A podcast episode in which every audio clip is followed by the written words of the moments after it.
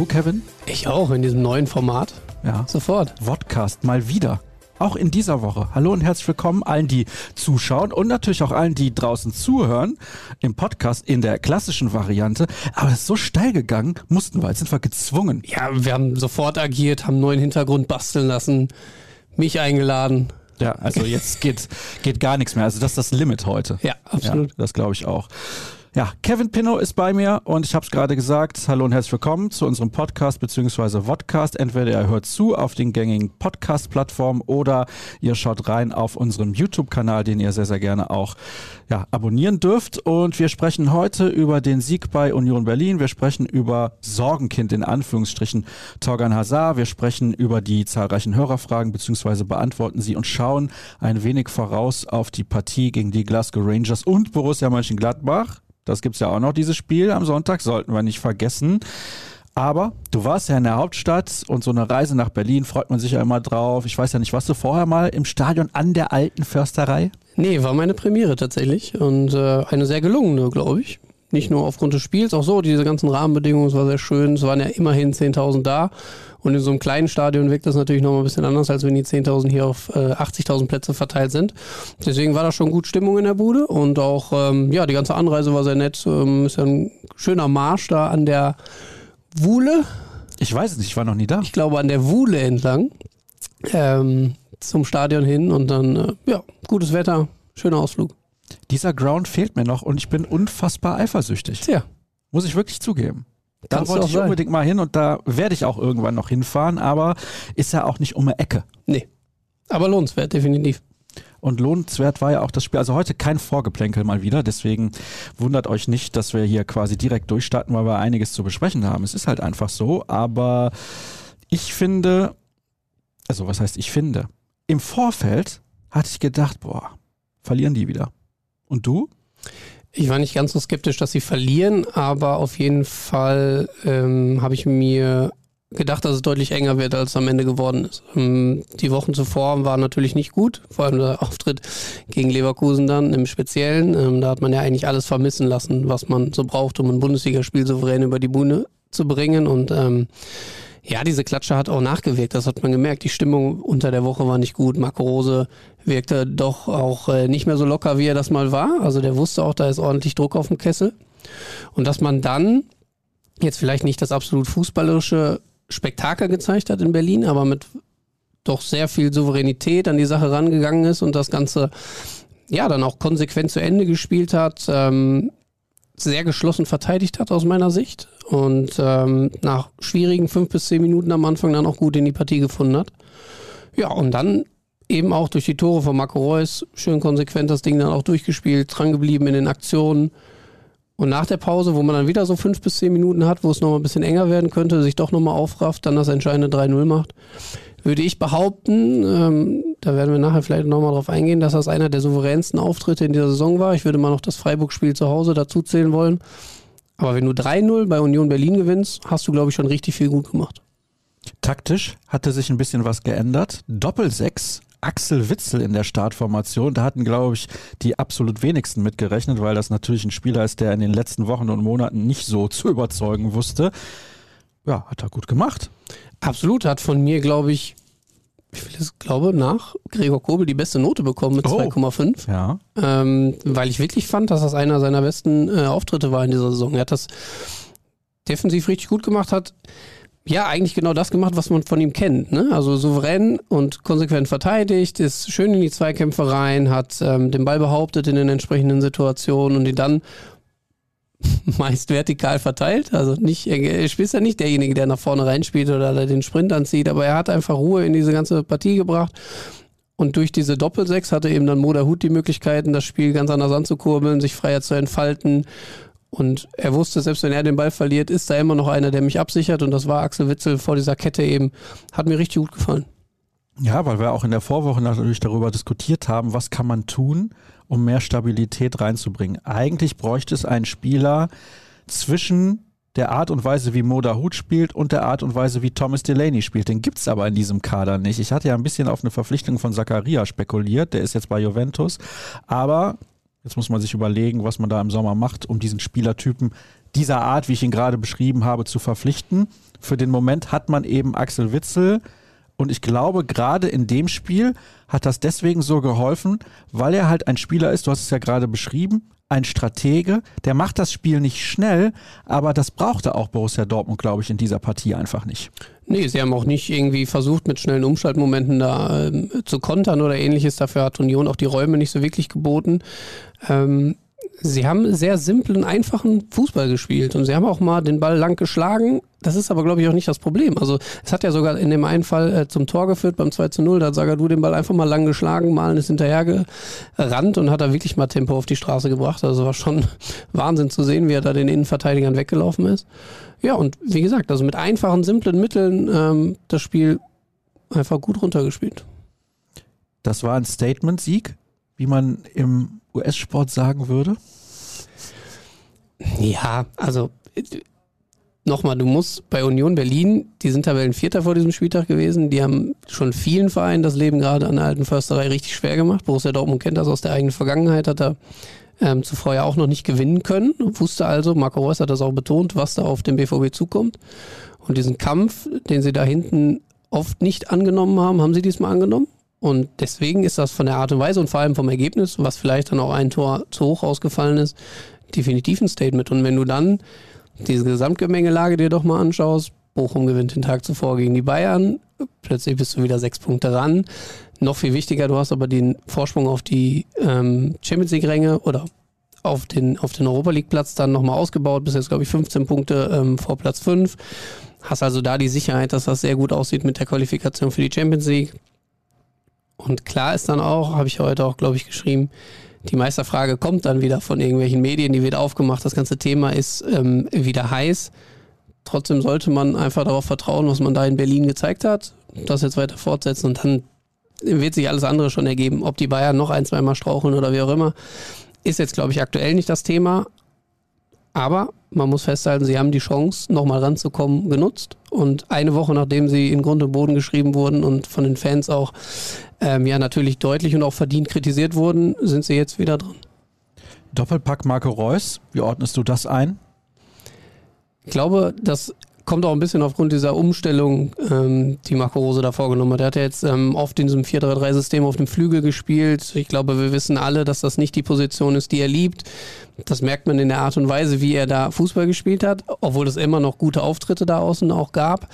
Trotzdem ist er jemand, der diese engen ähm, ja, Passstaffetten mag, über kurze Wege mit, mit, mit Tempo-Vorstößen dann auch.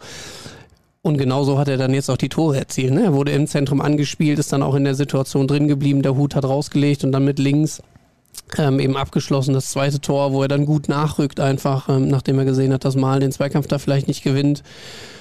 Der hat in dem Spiel, glaube ich, immer wieder richtig, richtig überzeugt, ähm, was eben, wie ich gerade schon gesagt habe, ein bisschen mit der Position zusammenhängt, dass er sich da im Zentrum hinter der Spitze oder hinter den Spitzen dann deutlich wohler fühlt. Ich glaube, er würde sich auch als hängende Spitze deutlich wohler fühlen als auf der Außenbahn. Absolut. Hauptsache, er hat die ganze Breite vor sich und ist nicht irgendwie an der Seitenlinie ähm, ja, limitiert mit seinen Möglichkeiten, die er dann hat. Ja, weil er eben nicht mehr die Geschwindigkeit hat. Ich sag mal, vor sieben, acht Jahren war das noch was anderes, aber mittlerweile ist das eben so. Und dann kommt er auch mehr in die Abschlusssituation. Das fehlt ihm ja auch, wenn er auf dem Flügel spielt. Genau, er hatte auch noch ähm, ein, zwei weitere, beziehungsweise wo er da noch mal rausgelegt hat. Also das war ähm, deutlich sichtbar, dass das für ihn die beste äh, Position ist. Und das hat Marco Rose nach dem Spiel auch nochmal gesagt. Wir wissen alle, dass er sich im Zentrum am wohlsten fühlt und dass das die Position ist, die er am liebsten spielen möchte. Manchmal muss er sich leider dem System dann ein bisschen unterordnen, weil es aufgrund von Verletzungen oder Ausfällen eben nicht ähm, so kommen kann, dass er da im Zentrum spielen kann. Aber da macht er seine Sache dann auch gut. Aber wie gesagt, im Zentrum ist er mit Sicherheit am stärksten. Wenn wir jetzt für das Spiel gegen Bayer Leverkusen eine 5 Minus gegeben haben, was geben wir jetzt für eine Note für das Spiel bei Union Berlin? Wenn du jetzt nur aufs Ergebnis schaust, du spielst, du gewinnst 3-0 bei Union Berlin beim Tabellenvierten. Ja, aber es zählt nicht nur das Ergebnis, nee, sondern auch die Art nee, und nee, Weise. Genau, ja? ich versuche das gerade mal so herzuleiten. Dann wärst du mit einem 3-0, wärst du schon im sehr guten Bereich. Dann die Art und Weise, die du dazu nimmst. Sie haben sich, glaube ich, in der zweiten Halbzeit dann doch noch so eine kleinere Auszeit genommen, wo äh, Union dann ein bisschen stärker geworden ist und der BVB nochmal ja, in die Bredouille kam, will ich jetzt nicht unbedingt sagen, aber die Chancen sich gehäuft haben für Union. Ich würde dem ganzen Ding eine gute 2 Minus geben. Eine gute 2 Minus, das macht auch keinen Sinn. Also entweder gebe ich eine 2 Minus Ja, oder eine ist 2, okay. aber ich gebe eine 2 Minus. Sehr gut. Torgan Hazard dürfte nicht mitfahren nach Berlin. Ja, große Überraschung. Am äh, Samstagabend, Flo war ja für uns am Flughafen vor Ort und ähm, hat die Spieler nochmal abgelichtet und hat dann eben festgestellt, oh, da fehlt ja einer. Und dann haben wir natürlich versucht, ähm, noch herauszukriegen, woran liegt's. Natürlich ist der erste Gedanke, der hat irgendwas. Der hat sich irgendwie im Abschlusstraining nochmal was zugezogen, kleine Verletzung, erkrankt, was auch immer. Gibt ja viele Möglichkeiten, warum ein Spieler ausfällt. Und ähm, haben dann aber doch am Sonntagvormittag bereits erfahren, dass es wohl aus Leistungsgründen diese Entscheidung gab. Das hat Marco Rose dann später auch auf der Pressekonferenz nochmal bestätigt. Aus Schlechtigkeit nicht mit dabei. Genau. Also er hat unter der Woche anscheinend nicht die Leistung auf den Trainingsplatz gebracht, die Marco Rose von ihm sehen wollte. Andere hätten da wohl die äh, Nase vorn gehabt. Da kann man jetzt rein interpretieren, was man möchte. Also hat es wirklich an zwei, drei Prozent gefehlt? Hat er komplett lustlos trainiert? Man weiß es nicht.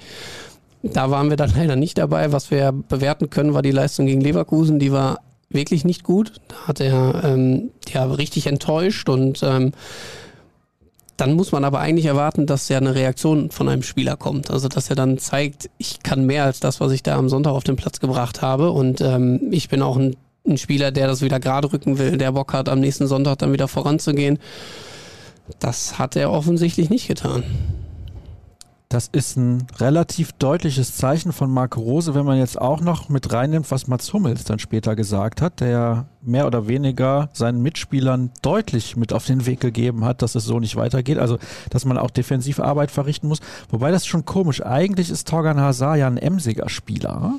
Ja, also Torgan Hazard ist vor allem ein Spieler, den du egal in was für einer Verfassung, erstmal gerne in deinem Kader hast. Also mal ausgenommen, er ist verletzt. Also sobald er fit ist, hast du ihn gerne als ähm, Spieler in deinen Reihen, entweder von Anfang an oder eben auch als jemand, den du dann mal von der Bank bringen kannst, weil er immer noch mit seinem, mit seinem Tempo, mit seiner Dribbelstärke eben auch für entscheidende Momente sorgen kann. Und, und gerade in der Situation, wo sich der BVB jetzt befindet, dass er sowieso kaum Flügelspieler in seinem Kader hat, Gio Reyna, der gerade erst aus der Verletzung kam, der ja jetzt auch noch erkrankt ist, das hat sich aber anscheinend erst am Sonntag ergeben, dass du dann auf deinen einzigen übrig gebliebenen Flügelspieler verzichtest, das ist schon eine Nummer. Also da musst du ähm, schon gute Gründe für haben. Ich glaube, wir würden anders drüber diskutieren, wäre das schief gegangen in Berlin, hätte der BVB dort verloren und man hätte einen Hazard zu Hause gelassen, ohne dass wir jetzt beurteilen können, wie hat er wirklich trainiert, wie hat er performt.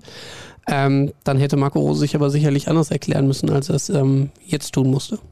Ich nehme mal direkt eine Hörerfrage mit rein, weil die bezieht sich auf Torgan Hazard, der halt am Sonntag nicht im Kader war, da Rose eben, wie wir es beschrieben haben, mit der Trainingsleistung nicht zufrieden gewesen ist. Was ist das denn jetzt für ein Zeichen, wenn zum Beispiel ein Renier den Vorzug vor Hazard mit einem Kaderplatz bekommt? Danke für den tollen Podcast bzw. Vodcast. Ja, wir haben es ja gerade schon ein bisschen angedeutet. Das ist ein klares Zeichen. Ich glaube übrigens auch, dass es ein ganz, ganz wichtiges Zeichen ist für den weiteren Saisonverlauf, weil zuletzt war das Thema Wohlfühloase eines, über das wir gesprochen haben, weil es so viele Verletzte gab und dann eh jeder wusste, ach komm, ich spiele sowieso.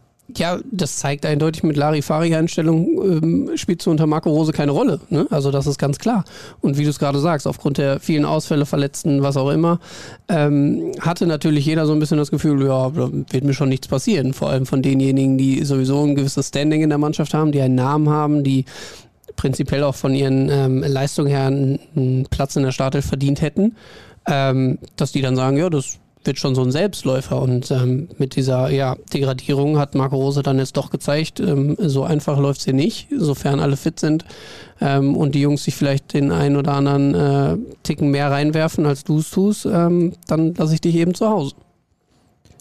Wenn ich jetzt Trainer wäre, dann wäre meine Erwartung, dass Torgan Hazard sich in den nächsten Trainingseinheiten dermaßen den Hintern aufreißt, dass ich als Coach nicht drumrum komme, ihn am Donnerstag gegen die Glasgow Rangers von Anfang an spielen zu lassen.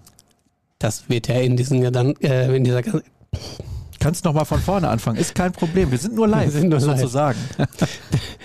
Mist, das mit dem Schneiden klappt da jetzt nicht. mehr. Nein, Ähm, das wird in dieser ganzen Entscheidung ja auch im Hinterkopf mitgespielt haben bei Marco Rose. Er wird genau das erwarten von Torgan Hazard, dass auf die Aktion eine Reaktion folgt.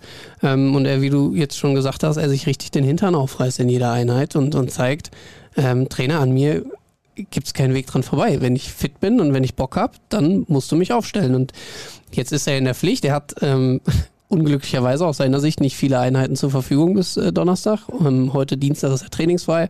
Gestern war nur das Auslaufen mit den Reservisten. Ist jetzt nicht so das aussagekräftigste Training, ähm, weil es ja doch dann irgendwie so ein bisschen lockerer, sag ich mal, ähm, vonstatten geht alles.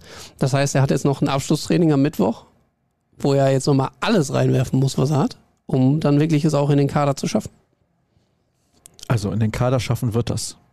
Bin ich mir relativ sicher, weil wenn er jetzt nicht verstanden hat, was los ist, dann ist ihm nicht mehr zu helfen. Dann ist ihm nicht mehr zu helfen, aber wer weiß mit was für eine Einstellung er da dran geht. Ich hoffe nicht, dass er jetzt ähm, mehr oder weniger das bockige Kind spielt und sagt, ne, der hat mich jetzt einmal nicht genommen, ist mir jetzt auch egal, so nach dem Motto. Ähm, und er wirklich jetzt, jetzt Bock hat, ihm zu beweisen, ne, das war eine falsche Entscheidung, die du da getroffen hast und ähm, mit mir würde das Ganze vielleicht noch ein bisschen besser aussehen. Aber man weiß es nicht. Wir sind morgen dabei. Vielleicht können wir in den ersten 15 Minuten, die ja leider auch meist nicht so aussagekräftig sind, ähm, noch mal sehen, ob, der, ob er da vielleicht ein paar Prozent drauf packt. Aber ja, es ist auf jeden Fall wünschenswert, dass da jetzt bei ihm eine Reaktion erfolgt, aber auch, dass alle anderen jetzt gewarnt sind und wissen, ähm, ich muss hier mich richtig reinhauen. Stimmt. Bei internationalen Spielen sind die ersten 15 Minuten des Abschlusstrainings ja verpflichtend öffentlich. Genau. Und da wird in der Regel nichts gemacht. Richtig, da wird ein bisschen über Rondo gespielt, da wird der Ball laufen gelassen und dann geht's über drei, vier Hütchen. Er ist ja generell ein guter Spieler, wobei ich nach wie vor glaube übrigens, dass er überschätzt ist. Er hatte ein sehr gutes Jahr bei Borussia Mönchengladbach. Ich glaube, er hat fünf Jahre dort gespielt. Und es ist jetzt nicht so, also es mögen weniger gewesen sein, will ich mich jetzt gerade nicht festlegen, dass er dort so herausragend agiert hätte, dass man denkt, oh, was für ein Überzocker. Ist er ja nicht. Ist ein guter Spieler. Genau, ist ein sehr gut, also ich würde auch sagen, ein sehr guter Bundesligaspieler, aber er ist jetzt kein äh, Weltklasse-Spieler oder er äh, ist auch aus meiner Sicht nie an das Niveau seines Bruders rangekommen. Nein, um Gottes Das ist jetzt mittlerweile leider eine sehr leidige Geschichte bei Eden, äh, in Nazar. Aber ähm, ja, trotzdem ein Spieler, der Borussia Dortmund in vielerlei Hinsicht helfen kann. Dann können wir jetzt zu den Hörerfragen kommen. Ah, eine Sache wollte ich noch kurz anfügen.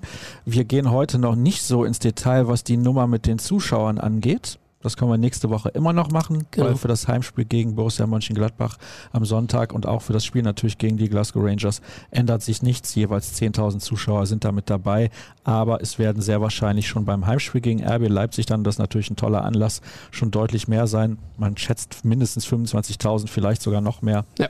Gucken wir mal. Ich habe es ja keine Ahnung, wann ich es gesagt habe. Irgendwann im Januar, glaube ich, habe ich mich ein bisschen aus dem Fenster gelehnt, habe gesagt, wir werden diese Saison noch volle Stadien sehen.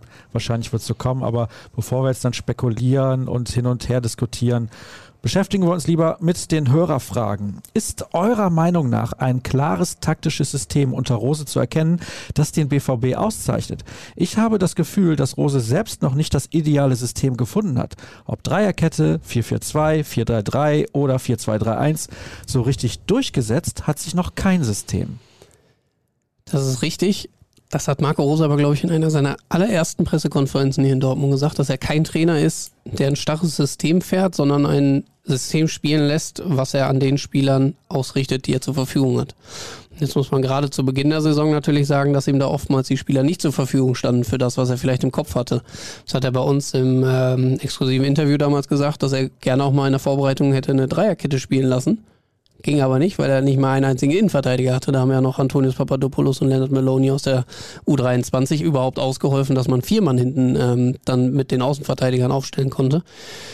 Das heißt, da hatte er gar nicht die Möglichkeiten, vielleicht all das so auszuprobieren. Und das hat sich über den Saisonverlauf dann auch so ein bisschen fortgesetzt, weil plötzlich war er in der, Bredouille, zum Beispiel in Gladbach, wo er eine Dreierkette spielen lassen musste, weil die Außenverteidiger fehlten. So, und jetzt ähm, ist er, glaube ich, das wissen wir ja alle erstmals in so einer Phase, wo er alle vom Personal mehr oder weniger zur Verfügung hat. Jetzt auch wieder Thomas Meunier ausgefallen, ähm, Wolf ausgefallen, das heißt, Rechtsverteidiger gab es auch nicht, plötzlich spielt Akanji da. Also er muss sich auch einfach immer diesen ähm, ganzen Widerständen ähm, ja unterordnen und das System dementsprechend anpassen. Trotzdem glaube ich, dass er ähm, sich nie festlegen wird auf ein richtiges System hier in Dortmund, sondern da er sehr flexibel ist und variabel und versucht eben auch ja, auf den Gegner dann vielleicht auch einzuwirken entsprechend. Ne? Wie tritt der auf? Kommt er mit einer Dreierkette? Kommt er vielleicht sogar mit einer Fünferkette? Steht er deutlich tiefer? Und ähm, da dann schaut, wen habe ich denn in meinem Kader für dieses Spiel und ähm, wie können wir das bestmöglich angehen. Grundsätzlich finde ich es gut, wenn ein Trainer ein System hat, das er favorisiert, weil sich die Spieler natürlich irgendwann dann darauf einstellen und das Intus haben sozusagen. Auf der anderen Seite finde ich aber taktische Flexibilität auch wichtig, damit man sich dann entsprechend auf die Gegner auch einstellt. Also von daher, wenn jetzt die Leute sagen, ah, warum wechselt er dann ständig das System?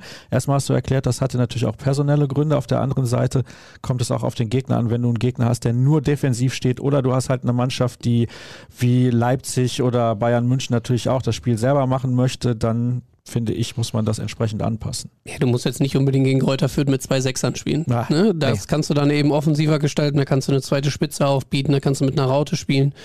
Und ich glaube, das versucht Marco Rose auch da entsprechend dann zu reagieren. Es kommt noch mal eine Frage zum Spiel vom Sonntag. Wie bewertet ihr den Sieg? In den Medien wurde viel von Wiedergutmachung gesprochen, aber die Leistung in der zweiten Halbzeit war alles andere als gut und man hatte Glück, dass Union im Abschluss zu schwach war und keinen Anschlusstreffer erzielt hat. Danke für den besten Podcast und die tolle Unterhaltung, schreibt Marcel. Du hast es ja eben in der Analyse schon ein bisschen angedeutet, dass man sich noch mal eine Phase genommen hat, wo es nicht so lief und da hatte ich auch das Gefühl, wenn Union jetzt einen macht, dann könnte es kippen aber dieses Tor fiel halt auch nicht. Genau, sie haben es am Ende nicht gemacht. Also wir haben auch, ich hatte glaube ich einen, Kollegen aus Berlin ähm, hinter mir, der gesagt hat, ah, hätten wir den gemacht, dann wäre es nochmal eng geworden. Das war glaube ich irgendwie ein Kopfball in der 47. oder so. Ähm, von Prömel, glaube ich, ich weiß es nicht mehr genau. Da hätte es dann tatsächlich nochmal eng werden können, aber danach hat Borussia Dortmund aus meiner Sicht keine klaren Torchancen zugelassen. Das war schon Feldüberlegen, was Union dann gespielt hat und sie hatten mehr Ballbesitz und haben auch die ein oder andere gefährliche Flanke durchaus da reingebracht. Aber in letzter Konsequenz hat Borussia Dortmund es trotzdem immer geschafft, den Ball irgendwie zu verteidigen. Das habe ich ja auch eingangs schon gesagt. Das sah vielleicht nicht immer wunderschön aus. Das war mehr Arbeit als ähm, alles andere. Aber man hat diesen Kampf, dieses Spiel angenommen. Man wollte unbedingt auch mal wieder zu Null spielen, was ja seit Kräuter führt nicht mehr gelungen ist. Das sind jetzt auch vier, fünf Spiele gewesen dazwischen. Ähm, von daher muss man sagen, wie hoch ist auch immer die Erwartungshaltung an Borussia Dortmund. Also man hat jetzt den Tabellen vierten 3-0 geschlagen. Zwar nur in Anführungsstrichen Union Berlin, aber die stehen halt auf Platz 4 und das auch verdient aus meiner Sicht. Tja, du kannst halt nicht davon ausgehen, dass du jede Woche jeden Gegner mit vier, fünf Toren wegballerst und ähm, ja, fußballerisch da ein Spektakel bietest.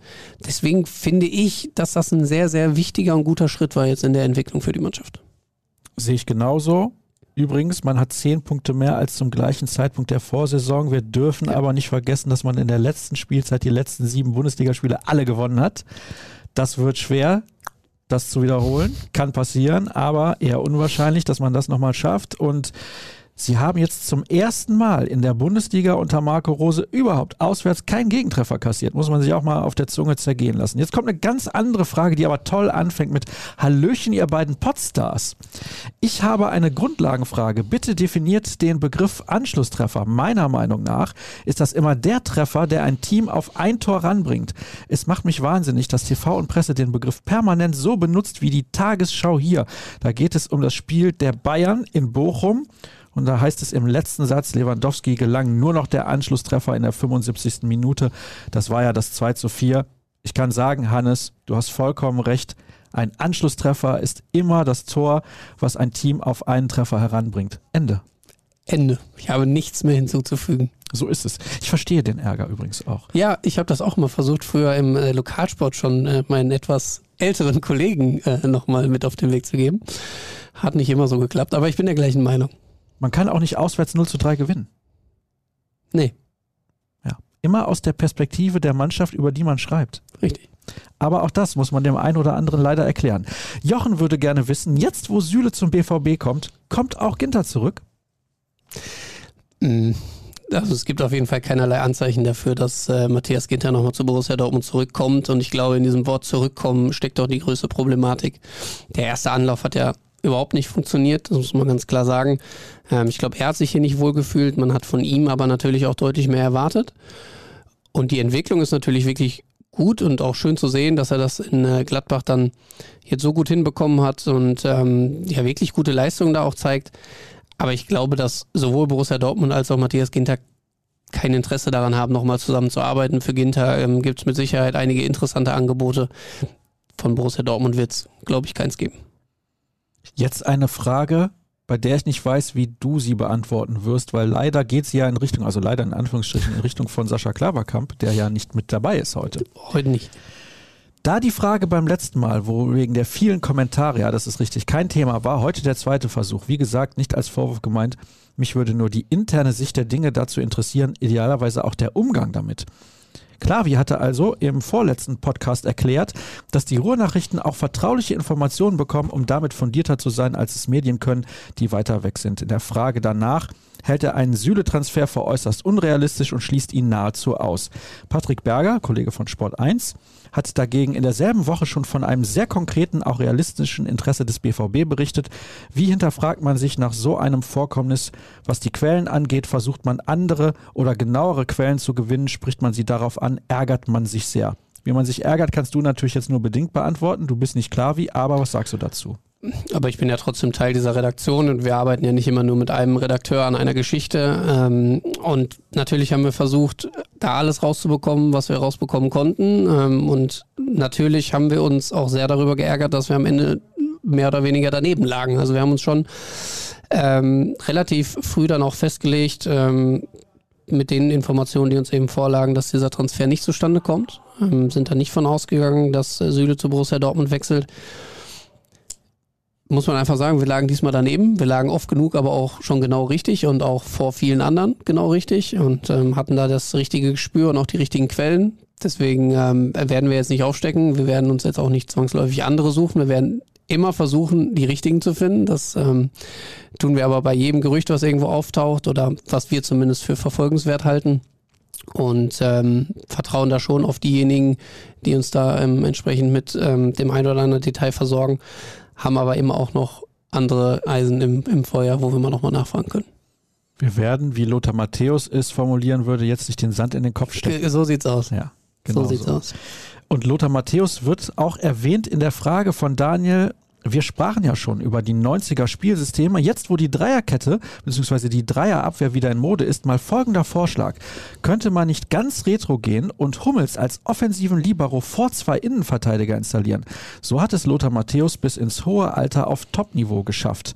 Und jetzt, wo ihr einen Vodcast macht, könntet ihr auch mal eine Taktiktafel zeigen. Ja, da habe ich schon drauf geantwortet. Die ist leider nicht zur Verfügung, beziehungsweise es wäre ja auch blöd für die, die nur hören, wenn wir eine Taktiktafel nutzen würden. Aber, aber ich kann Vorschlag, mal, ja, kann bitte. schon mal vorweggreifen ein wenig. Ich hoffe, ich lehne mich jetzt nicht zu weit aus dem Fenster, aber wir haben zumindest in Planung, dass wir unsere Live-Show vor den Spielen entsprechend anpassen, wo wir dann ein wenig interaktiver auch mit, Umstell äh, mit Aufstellungen umgehen können und ähm, ja, vielleicht einen kleinen Mehrwert bieten. Schauen wir mal. Ja, was sagst du denn dazu? Finde ich interessant den Ansatz, weil ich glaube, erkannt zu haben, dass man das gegen Union genau andersrum gemacht hat. Also dass ähm, Marco Rose so nach rund einer Viertelstunde zumindest für, ich würde sagen, die restliche äh, Zeit in der ersten Halbzeit auf eine Dreierkette umgestellt hat, nachdem ähm, das mit Akanji auf rechts nicht ganz so gut funktionierte in den ersten 45 Minuten. Ähm, wo ich aber das Gefühl hatte, Hummels war eigentlich derjenige, der als freier Mann immer noch so zwei, drei Meter hinter Sagadu und Akanji stand, weil die beiden doch sehr gebunden waren an die ähm, beiden Stürmer von Union, an äh, Avoni und an ähm, Sven Michel. Und Hummels so als freier Mann dann eben diese Absicherung war, wenn die beiden doch mal ein Kopfballduell verlieren, dass er dann eben nochmal äh, das ausmerzen konnte, was dann vielleicht noch auf ihn zukommt und ähm, fand, dass das ein gutes System war in diesem Spiel gegen Union. Das hat ähm, viel Sicherheit hinten gegeben und es war tatsächlich so, dass Hummels zwei, drei Sachen dann noch klären konnte, die wahrscheinlich, wenn er weiter vorne gestanden hätte oder auf einer ähm, Höhe mit den beiden, äh, dann doch etwas äh, brenzliger hätte werden können. Michel, ist der nicht in Hamburg? Steht da doch der Michel, oder? Kennst du den Michel in Hamburg? Ja. ja. Kennst du auch Sonny Michel? Nee. Running Back von den Los Angeles Rams. Super Bowl nicht geguckt anscheinend. Nein. Ja, okay.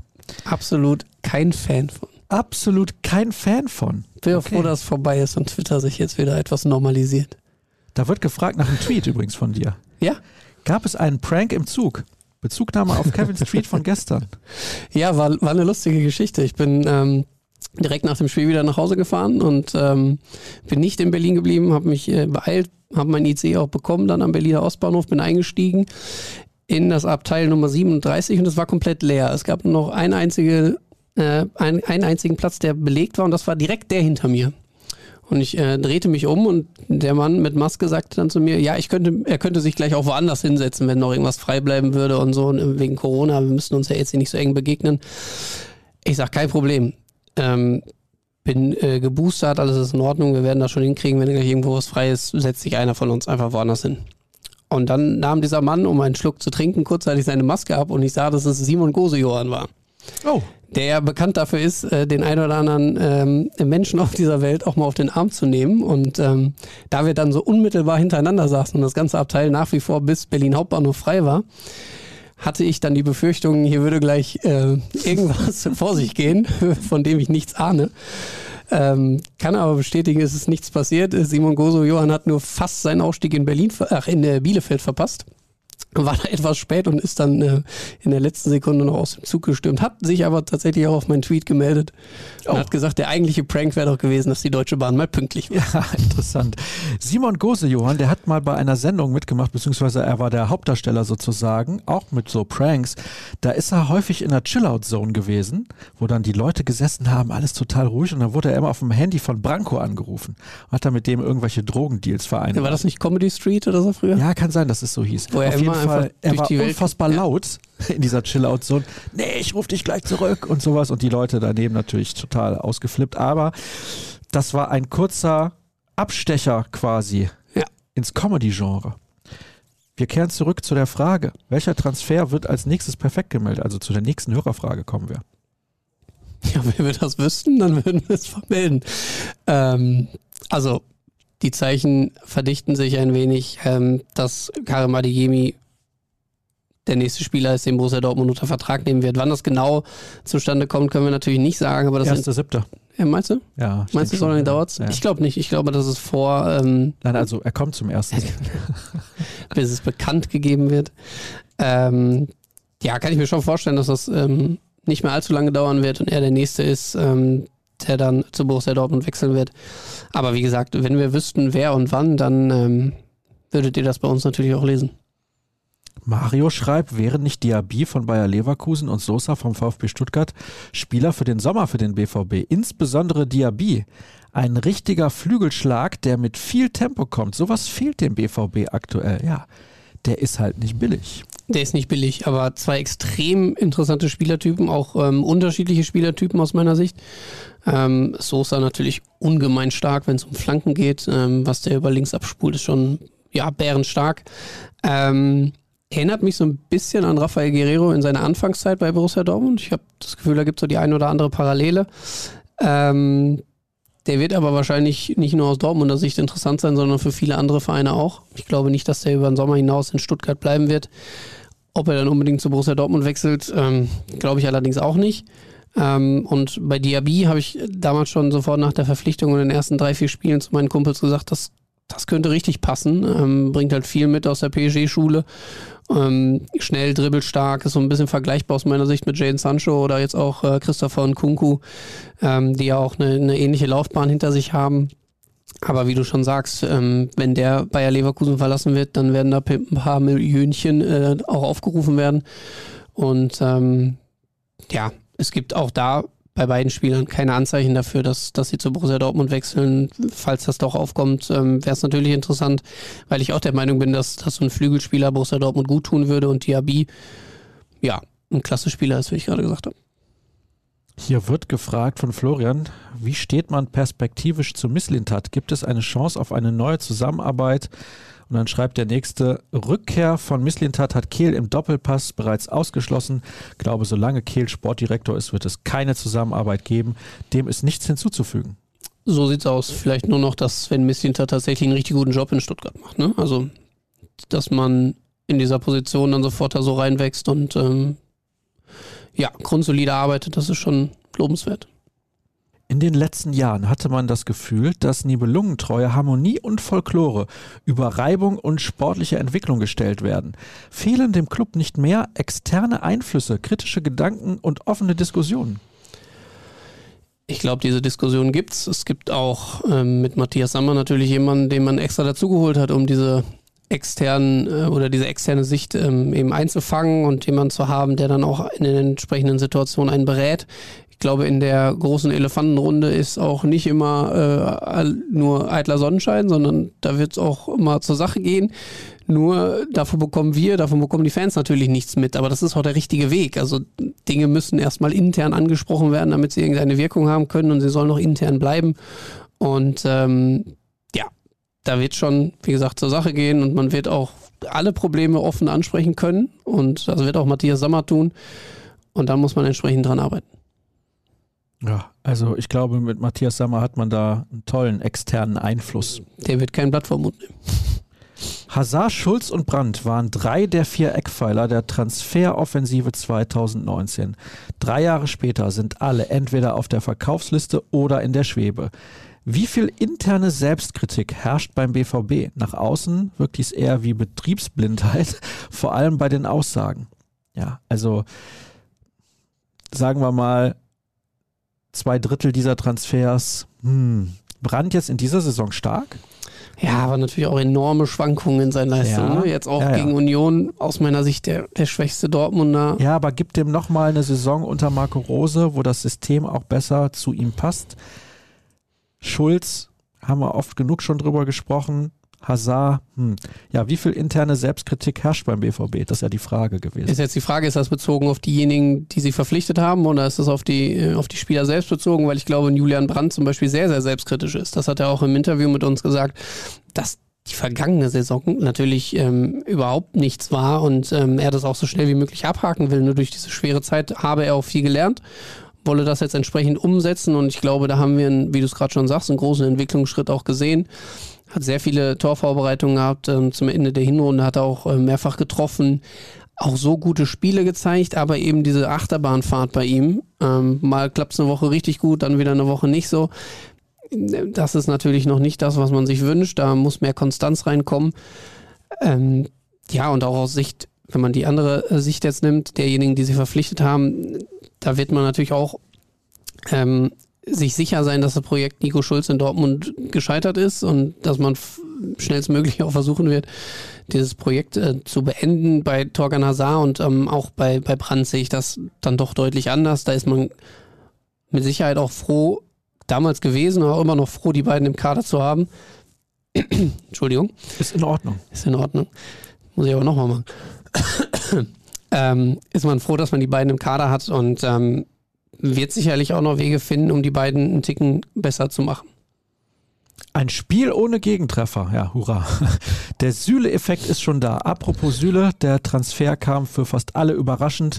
Wo finden in Zeiten von Social Media noch Geheimtreffen für Transfers statt? Ja, online. Oder wenn wir, wenn wir es wüssten, wären wir da. Also da wird man ähm, Mittel und Wege finden, sich dann doch auch mal zu treffen. Nur mal so eine, eine, eine lustige Sache. Die Vereine lassen sich da auch viel einfallen. Ähm, als es zum Beispiel darum ging, dass Donny Malen zu Borussia Dortmund wechselt ähm, und er im Trainingslager eben anreisen sollte, lauern natürlich an allen Orten Journalisten und man weiß, jeder möchte der Erste sein, der ihn vor der Linse hat. Und ähm, wie man dann später erfahren hat, ist er eigentlich an allen Journalisten vorbeigefahren in einem Kofferraum eines großen Sprinters. Also die lassen sich da schon was einfallen. Aber ganz ehrlich, das ist übertrieben. Ja, natürlich. Also das, das ist übertrieben. Drüber. Aber genauso werden sie halt ähm, auch irgendwelche Treffen arrangieren können. Also wenn jetzt irgendjemand Niklas Süle bei sich zu Hause abholt mit einem unauffälligen Auto und die Autos werden noch zweimal getauscht und dann sitzt er in einem dunkel ähm, getönten Auto, da kann das auch keiner mehr nachverfolgen. Also was ist das denn für ein Zirkus? Ein großer. Tut mir leid, habe ich kein Verständnis für. Ja. Du musst dich jetzt ein bisschen mehr zurückhalten. Ich bin ja der Moderator, du bist der Redakteur. Aber ich kann es ja sagen, das ist völlig drüber. Nächstes Thema, bevor wir uns hier, also bevor ich mich komplett in Rage rede. Ja, ja. Würde oder müsste der BVB Bellingham verkaufen, wenn ein Angebot über 100 bis 120 Millionen aus Liverpool kommen würde? Das ist eine Summe, wo man natürlich mal überlegen könnte. Ähm, aber die Zusammenarbeit zwischen Jude Bellingham und Borussia Dortmund ist schon längerfristig angelehnt äh, angelegt. Da hat man schon den Gedanken, mit ihm auch vielleicht so eine kleine neue Ära zu prägen, ähm, in der er dann auch vorangehen kann. Jetzt am Wochenende hat Marco Rosi nochmal ähm, wirklich übertriebenermaßen schon fast gelobt für all das, was er äh, macht. Er wäre immer ähm, da, egal in welcher Rolle er füllt alle Aufträge aus und ähm, ist enorm wichtig für die Mannschaft. Er hat ja jetzt mal etwas überraschend dann den Linksaußen gegeben. Also selbst da hat er äh, gut gespielt. Und ähm, ja, wie ich schon gesagt habe, die, die, Grundvoraussetzung ist natürlich, dass er auch Bock hat, hier zu bleiben, ähm, diesen Weg mitzugehen. Aber wenn das der Fall ist und man sich da im, im, ähm, im Kern einig ist, dann ähm, sollte das hoffentlich eine längerfristige Angelegenheit werden zwischen den beiden. Was sagt ihr zu Süles erstem Spiel für unseren BVB am letzten Wochenende? Bester Transfer, bester Podcast.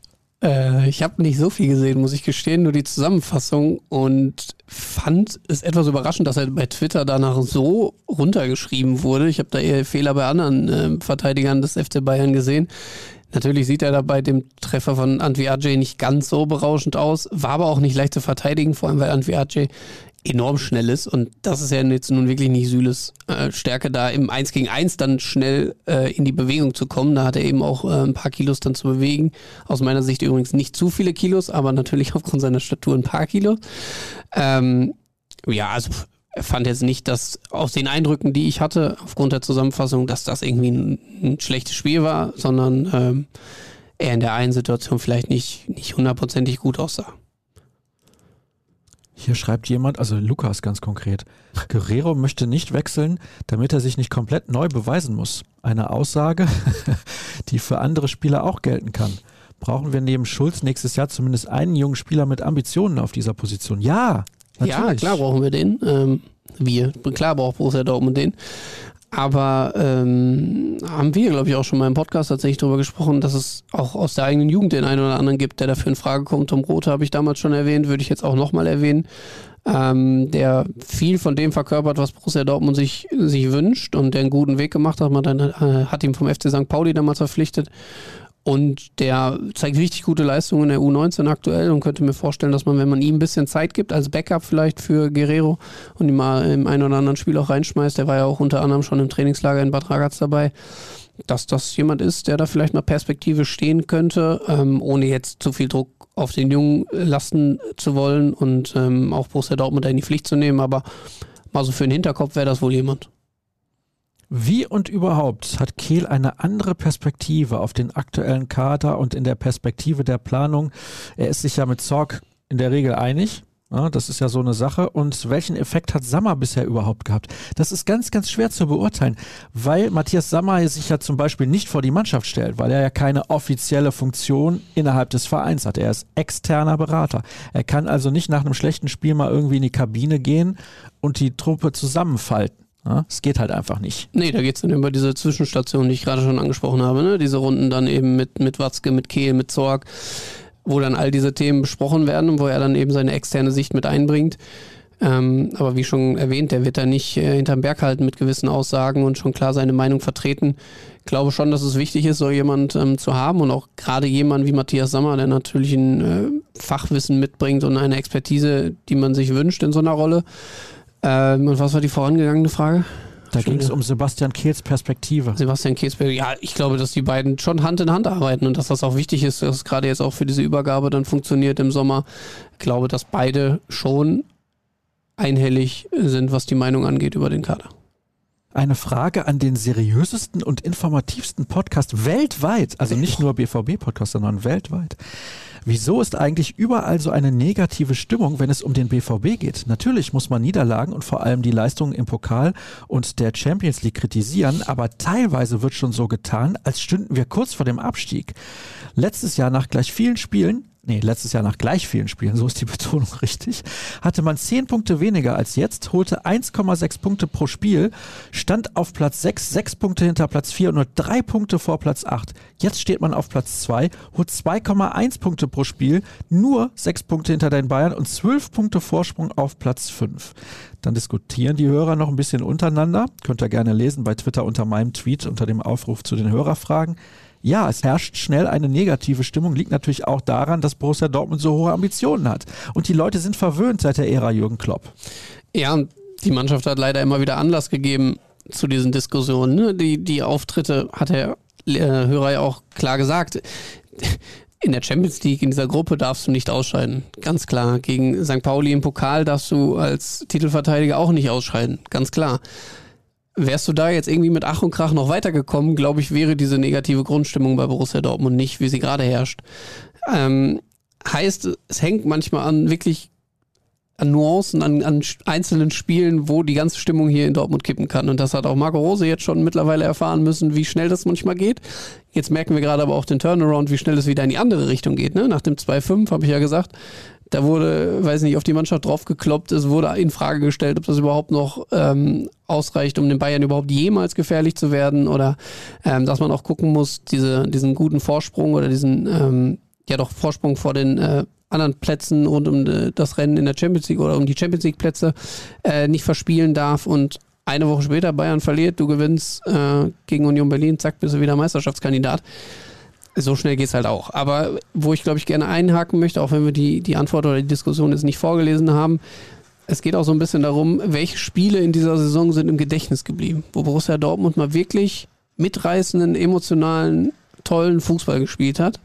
Und da hm. gibt es, glaube ich, nicht so viele Spiele, die einem sofort in den, in den äh, Sinn kommen. Bei mir wäre es jetzt Freiburg, Heimspiel. Und dann fand ich, war der Auftritt gegen Bayern sehr, sehr gut, auch wenn sie verloren haben. Aber dann waren es halt auch viele Siege wie in Hoffenheim, die dann doch eher schmeichelhaft waren. Dann das ähm, Spiel in Frankfurt, wo man natürlich mit der Reaktion sehr zufrieden sein konnte auf die Rückstände aber es fehlt halt nochmal so dieses ein richtiges Spiel, wo du die ganzen Fans auch vielleicht mal mitziehst und mitnimmst. Vielleicht ist jetzt so die Euroleague so ein Ding dafür. Ne? Also wenn du jetzt hier im Signal Iduna Park vor 10.000 Leuten am Donnerstag mal ein, mal ein richtiges Fest lieferst und auch den letzten Zweifler so überzeugst, was eigentlich in dieser Mannschaft drinsteckt. Und das ist halt auch das. Man weiß halt, was die Mannschaft zustande ist äh, zu leisten und dann doch immer manchmal nur so mit 80 Prozent da durch die Spiele geht, dann, dann ist natürlich schwierig, das irgendwie als positiv immer zu bewerten. Und dann in der nächsten Runde von 69.000 gegen den FC Barcelona. Und dann, dann hast du Champions League ja, Und dann siehst du, wie schnell hier wieder Leidenschaft ist. Da bin ich mir relativ sicher. Und wie wichtig man dann auch diesen Wettbewerb nehmen wird. Glasgow Rangers sind ein großer Name. Wir kommen gleich noch zu dieser Mannschaft, von der ja nicht so viel zu erwarten ist. Also sagen wir mal so, ist jetzt nicht der härteste Gegner, den man ziehen konnte im Lostopf. Vielleicht aber noch ein, dann, ja, einen kurzen Einwurf dazu. Also das ist halt auch wie du gerade sagst, dann von 69.000. Ich glaube, das spielt auch eine Rolle, dass momentan natürlich dieser Bezug zum Fußball nicht so da ist. Und wenn du zu Hause auf deiner Couch sitzt, hast du vielleicht auch nicht so, so mega die Emotionen und richtig Bock auf Borussia Dortmund, als wenn du dann, wie ich jetzt zum Beispiel das 3-0 in Berlin live miterleben durftest oder wie die anderen, ähm, weiß gar nicht, 500 waren es, glaube ich, aus Dortmund, die dann auch im Stadion waren. Das gibt, und selbst das Stadionerlebnis ist ja noch nicht das Normale. Das sorgt natürlich generell gerade für ein nicht ganz so tolles Stimmungsbild rund um den Fußball und dann auch rund um Borussia Dortmund. Da die Profis diese Saison ja keinen Titel gewinnen werden, haltet ihr es für realistisch, dass die U19 die Youth League gewinnt? Und würde man in einem möglichen Finale Mokoko und vielleicht sogar Bellingham einsetzen? Beide wären noch spielberechtigt. Bellingham glaube ich nicht. Mokoko glaube ich schon bin mir gar nicht sicher, ob Bellingham wirklich spielberechtigt ist. Ich glaube, aus dem Profikader sind es Kamara, Kulibali und Mukoko. Er müsste ja gemeldet sein schon. Weiß ich nicht, ob man das gemacht hat. Ich würde auch eher sagen, nein. Ich glaube nicht. Aber Mokoko wird auf jeden Fall spielen. Bin ich mir auch nicht so sicher. Wir haben ähm, vor der Saison mit Lars Ricken gesprochen und haben auch genau diese Thematik Youth League angesprochen, weil man jetzt natürlich aufgrund dieser verkürzten Bundesliga-Saison äh, vielleicht sich nicht so messen kann mit den großen Mannschaften aktuell ähm, national und eben dann in dieser Youth League die Möglichkeit hat, auch gegen die Großen zu spielen. Und sie haben ja wirklich starke Spiele gezeigt, auch gegen Amsterdam, äh, gegen Lissabon und jetzt dann auch gegen Empoli. Das war ja wirklich beeindruckend, was die Jungs da auf den Platz gebracht haben. Erstmal haben die eine enorme Qualität in ihrem Kader sowieso schon, als U19, wie sie da jetzt steht, wie sie jede Woche Bundesliga spielt. Und ich glaube, dass Borussia Dortmund dann auch den Weg verfolgen wird, den Jungs denen wir das jetzt ermöglichen und die Woche für Woche sich das auch erspielen, die sollen dann auch die Chance kriegen, das Ding zu holen oder im schlimmsten Fall dann auch vielleicht das Finale verlieren. Aber da sind wir dann nicht so, dass wir von oben dann noch nachschießen, damit wir unbedingt diesen Titel haben, sondern dass die Jungs, ähm, die eben überhaupt es geschafft haben, so weit zu kommen, dann auch die Möglichkeit haben, am Ende vielleicht diesen Pokal zu holen. Und ich glaube tatsächlich, dass die gute Chancen haben. Jetzt gegen Manchester ist natürlich ein Brocken, Wobei ich jetzt nicht beurteilen kann, wie gut gerade die U19 von Manchester United ist, aber sie wird nicht umsonst dort stehen. Und dann in der Folge wären es ja dann ähm, entweder Atletico oder Real Madrid. Aber mit dem Kader, den die Jungs da zusammen haben und ähm, die wenigen Spiele, die ich jetzt gesehen habe, es waren noch nicht so viele, aber ähm, das ist schon beeindruckend. Muss man wirklich sagen. Ich hoffe, sie kommen weiter, aber ich würde gerne zu diesem Spiel gegen Real oder Atletico gehen. Das wäre dann ein Heimspiel, ne? Ja. Genau. Das würde ich mir sehr, sehr gerne ansehen, Absolut. weil es toller Fußball ist und vor allem auch sehr mitreißend. Habt ihr Informationen oder Spekulationen darüber, ob neben Kehl und Terzic ein Neuzugang im Management zu erwarten ist? Können wir, glaube ich, relativ schnell machen. Nein, haben wir aktuell nicht. Ich glaube, der genannte Edin Terzic wird da eine etwas andere Rolle vielleicht ähm, einnehmen ab dem Sommer dann und vielleicht so ein bisschen auch noch die aktuelle Rolle, also diese Lizenzspielerleiterrolle von Sebastian Kehl mit übernehmen oder voll übernehmen. Das wird sich dann zeigen. Ähm, auf jeden Fall glaube ich, dass die beiden dann diese Führungsriege da bilden. Was ist überhaupt Lizenzspielleiter für eine Bezeichnung? Sorry. Auf welche Spieler, und deswegen kommen wir jetzt auch zu einem ganz anderen Thema und wechseln es komplett, auf welche Spieler von Glasgow müssen wir vor dem TV besonders achten? Wie erwartet ihr den Gegner? Danke schon mal für die nächste starke Folge. Ja, vielleicht war sie einfach nur schwach, wir wissen es ja nicht. Aber wie gut sind die Glasgow Rangers und welcher Spieler ist da besonders interessant? Ich bin froh, dass es noch die Wintertransferperiode gab, damit auf jeden Fall direkt einer äh, in meinen Kopf kam. Ähm, ich habe natürlich vorher dann auch noch mal ein bisschen geschaut und mir den Kader vor Augen geführt. Äh, zu erwähnen ist natürlich Aaron Ramsey, ne? den, den kennt man aus der Premier League, den kennt man jetzt zuletzt von Juventus Turin. Ähm, der Waliser ist jetzt eben im Winter. Der Waliser? Der Waliser, ja. Ist korrekt. Das ist absolut korrekt. Ähm, ist jetzt eben zu den Glasgow Rangers gewechselt und ähm, versucht da jetzt nochmal ein bisschen durchzustarten. Mit Sicherheit ein guter Fußballer. Ähm, dann haben wir noch ein Interview, beziehungsweise Jürgen Kors hat ein Interview geführt mit äh, Murdo McLeod, der hier eine tolle Zeit in Dortmund hatte, Pokalsieger auch mit äh, dem BVB geworden ist. Der hat nochmal vor Kamara gew ähm, gewarnt, der spielt im, im Mittelfeld, genauso wie Aribo. Ähm, das sind also drei Namen, die man sich vielleicht merken könnte und auf die man ein bisschen verstärkt achten sollte. Und ähm, ansonsten ist der bekannteste Mann rund um die Glasgow Rangers mit Sicherheit der Trainer mit Gio von Bronckhorst. Aber das wird schon eine spannende Sache, glaube ich. Also, das ist jetzt nicht so ein, so, ein, so ein Gegner, den du mal eben im Vorbeigehen wegschießt. Die werden ähm, ähnlich wie Union vielleicht mehr diesen Arbeiterfußball ähm, verfolgen, obwohl da auch Murdo McLeod gesagt hat, es äh, ist jetzt schon deutlich mehr als Kick and Rush. Also, die versuchen auch schon ein bisschen strukturierten Fußball zu spielen. Das werden wir dann am Donnerstag sehen. Ja, also nicht alle. Nicht also die 10.000 im Stadion. Die 10 oder vor dem Fernseher. Ja, aber ich glaube, da werden es ja auch nicht so viele sehen. Die Schlussphase wird dann im Free TV übertragen. Ja, aber wir haben ja auf unserer Seite ruhrnachrichten.de slash bvb Trick 17 verraten, wie man das Spiel live komplett verfolgen kann, kostenlos. Und wenn man den Zeitpunkt günstig wählt, könnte man sogar ein eventuelles Achtelfinalspiel des BVB ah, auch noch sehen. Sehr gut. Also schaut da mal vorbei. Das werden wir tun. Also wir sowieso, weil wir, Wir in der. Redaktion darüber berichten. Gibt auch eine Live-Show dazu, von dir moderiert. Von mir moderiert wieder, ja. Und freu mich. Giovanni van Bronckhorst hat, glaube ich, 2009 mit dem FC Barcelona die Champions League gewonnen. Ist das, Das korrekt? Also das Jahr weiß ich nicht, aber er hat mit dem FC Barcelona die Champions League gewonnen. Oder war es schon 2006? Ich bin mir gerade nicht sicher. Spielt aber auch keine Rolle. Eine letzte Hörerfrage haben wir noch. Wenn man die Glasgow Rangers in der Bundesliga spielen lassen würde, auf welchem Tabellenplatz würden sie landen? Ich würde jetzt mal schätzen 8 bis 12. Boah, doch so, so tief. Wenn Naja. du dir die aktuelle Tabelle anguckst, dann stehen da oben der SC Freiburg, der 1. FC Köln, Union Berlin, Eintracht Frankfurt. Würdest du dir da doch noch weiter unten ansiedeln? Also ich habe gesagt, die, oder würde sagen, die spielen mindestens um die Euroleague-Plätze, wenn die nicht sogar an die Quali für die Champions League kratzen. Nee, weißt du warum nicht? Weil die es nicht gewohnt sind, jede Woche ihr komplettes Leistungsvermögen abrufen zu müssen. Das, Das müssen stimmt. sie in der Bundesliga. Das müssten sie, aber das kann natürlich auch eine Mannschaft fordern und fördern dadurch. Ne? Also du kannst natürlich auch stärker werden, wenn du eben nicht dieses Gefälle hast, du spielst die eine Woche gegen Celtic, da wird es immer knapp. Das sind immer die beiden Mannschaften, die, die um die Meisterschaft spielen. Und dann spielst du gegen Aberdeen, Aberdeen. United. Du kennst die alle nicht. Kilmarnock. ja, Du bist nicht so drin im schottischen Fußball. noch Weißt du, woher ich diese Vereine kenne? Nein. Kicker-Tabellen Kicker- aus den 80er, 90er Jahren. Also vor allem aus den 90ern in meinem Ja. Fall. Ähm, also ich würde schon sagen, die spielen auf jeden Fall um die internationalen Plätze mit in Deutschland. Da kannte ich Vereine, die kennt keiner. Wen denn noch? Ja, so finnische Tabellenführer und all so ein Kram. Also das war ganz, ganz schlimm. Aber gut, bisschen was musste man sich ja anlesen. Sonst hätte es nicht gereicht zu dieser Star-Journalistenkarriere. oh, Ja, der kam genau richtig. Aber zum Glück leise. Warte, ich mache noch mal ein bisschen lauter. mal Kannst du noch mal spielen? Vielen Dank, Kevin. Tipp für das Spiel gegen die Glasgow Rangers?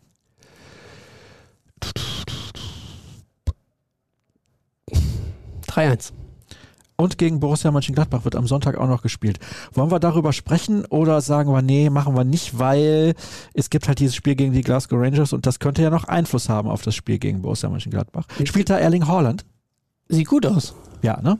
Er war ja gestern das erste Mal, wie wir exklusiv berichtet haben, wieder auf dem Fußballplatz mit Schuhen, mit Ball und äh, eben nicht nur im äh, Kraftraum mit seinem äh, Personal Trainer. Ich glaube, dass Glasgow jetzt noch einen Ticken zu früh kommt für ihn. Ähm, auch aufgrund dieser Thematik, äh, wie oft könnte er mit der Mannschaft trainieren? Das wäre dann nur noch ähm, am morgigen Mittwoch der Fall. Man weiß es nicht, vielleicht turnt er da plötzlich rum und schafft es vielleicht auch noch in den Kader, aber ich glaube, wir können uns äh, darauf festlegen, dass er nicht von Anfang an spielen wird gegen Glasgow. Und dann ähm, mit, mit drei Tagen mehr ist er, glaube ich, schon dann auch wieder die Option in der Bundesliga. Und das ist ja deutlich wichtiger, das Spiel. Machen wir uns nichts vor. Also ich glaube, man kann eher auf ihn gegen Glasgow zu Hause verzichten als ähm, zu Hause gegen Gladbach. So ist es natürlich richtiger, weil natürlich ist ein K.O.-Phasenspiel. Das Spiel ist auf jeden Fall wichtig. Da kann man eine beispielsweise hohe Niederlage nicht so leicht wieder wettmachen. Andererseits, Ja. es gilt ja die Auswärtstorregel nicht mehr. Ach ja, ich weiß auch nicht, was ich davon halten soll. Ab der Verlängerung finde ich es besser. Ja. Bis zur Verlängerung finde ich, hätte man es beibehalten können. Aber du spielst die Verlängerung ja dann auch noch an einem fremden Ort. Also das Ja, genau. Also da würde man dann wieder auf 0-0 stellen. Das wäre meine Idee gewesen. Weißt du, was ich meine? Ja, ich, habe ich schon verstanden. Sehr gut. Aber ich, ich finde das, glaube ich, gut, dass man diese Auswärtstorregel nicht mehr hat. Ich finde das, finde das gut. Wie macht's fandst du deine. Podcast-Premiere? Entschuldige, wenn ich dir ins Wort falle. Ja, ist okay. Ist okay. Ich verzeihe dir. Äh, interessant. Ich äh, muss immer noch gucken, dass ich nicht diesen Reflex habe, die ganze Zeit in die Kamera zu gucken, weil in der Live-Show muss ich das ja wiederum immer dahin gucken, wo dieses rote Lämpchen leuchtet. Ähm, ne, Spaß gemacht. Also, es ist eine, vielleicht eine andere, aber coole Atmosphäre hier. Ich persönlich mag es vielleicht sogar noch ein bisschen mehr, dass ich so unter Beobachtung stehe. Ah, muss ich mehr Habe konzentrieren. ich, hab ich mehr Druck? ah, ja. Habe ich mehr Druck? Alles klar. Das war also die Druckausgabe des Podcasts. Passt ja. Hier wird ja auch viel gedruckt. Zeitung, die könnt ihr gerne abonnieren. Ihr könnt auch unsere Plus-Artikel lesen, wenn ihr ein Online-Abo abschließt. Und jetzt sind wir durch. Ja, wir müssen eigentlich noch eine Sache besprechen, Sascha. Müssen wir. Ja. Welche? Der Aufruf von letztem Mal hat leider nicht ganz geklappt. Ich habe die Wette verloren. Oh, Ich sollte ja 400 Twitter-Follower haben bis zum nächsten Mal, wo wir uns dann Ja. hier in diesem Podcast treffen. Das hat nicht gereicht. wie viel hast du denn Ich jetzt? glaube 378. Oh, aber da bist du auf einem guten Ich Weg. bin auf einem guten Weg. Es hat Ja. auch Wirkung gezeigt. Also da sind direkt ein paar äh, Follower gekommen und ähm, vielen Dank daran, äh, da, dafür, daran, dafür. Ähm, und ich versuche jetzt auch mit noch mehr Content die Leute zu überzeugen. Ja, so geht's. So geht's. Also at Kevin Pinno bei Twitter. Ja, sehr gut. Und hier Sascha Ed Sascha Staat. Staat. Ja. Der hat genug. Ja, Kommt das, zu mir. das stimmt schon. Ich kann dir ein paar rüberschicken. Richtig. Mache ich nochmal. Ja. Ich rufe dann später nochmal darauf, dass ihr auch alle Kevin Pinno folgt bei Twitter. Bei Instagram bist du nicht so, ne? Nee, gar nicht. Aktiv. Da gibt's mich nicht. Ach, da gibt's dich gar Da gibt's nicht. Alles klar. Da gehe ich natürlich komplett steil. Ja, absolut. Ja, ja, das war's. At rnbvb dürft ihr natürlich auch gerne folgen bei Twitter und bei Instagram. Ach nee, ich gucke immer in die falsche Kamera. Guck mal, ich gucke in die. Das ist unfassbar. Gut, dass das die meisten Leute ja nur hören. Da, roter Punkt. Ja, Habe ich doch gerade noch gesagt. Das ist ja auch roter korrekt. Punkt. Aber da ist so ein Teleprompter-Text. Was haben wir denn da? Unser Alltag hat sich durch das Coronavirus verändert. Na komm, Nee, das nee, nee, jetzt, das ist jetzt nicht unser Lass Thema. Ruhrnachrichten.de, jeden Morgen um 6.30 Uhr BVB Kompakt. Nächste Woche gibt es natürlich die nächste Sendung des Podcasts und zwischendurch zwei Spiele mit zweimal Live-Show. Da schaut ihr am besten rein bei YouTube beispielsweise. Abonniert unseren YouTube-Kanal und folgt uns auch dort. Und dann soll es das gewesen sein. Eine schöne Restwoche und bis in sieben Tagen. Tschüss. Ciao, bis dann.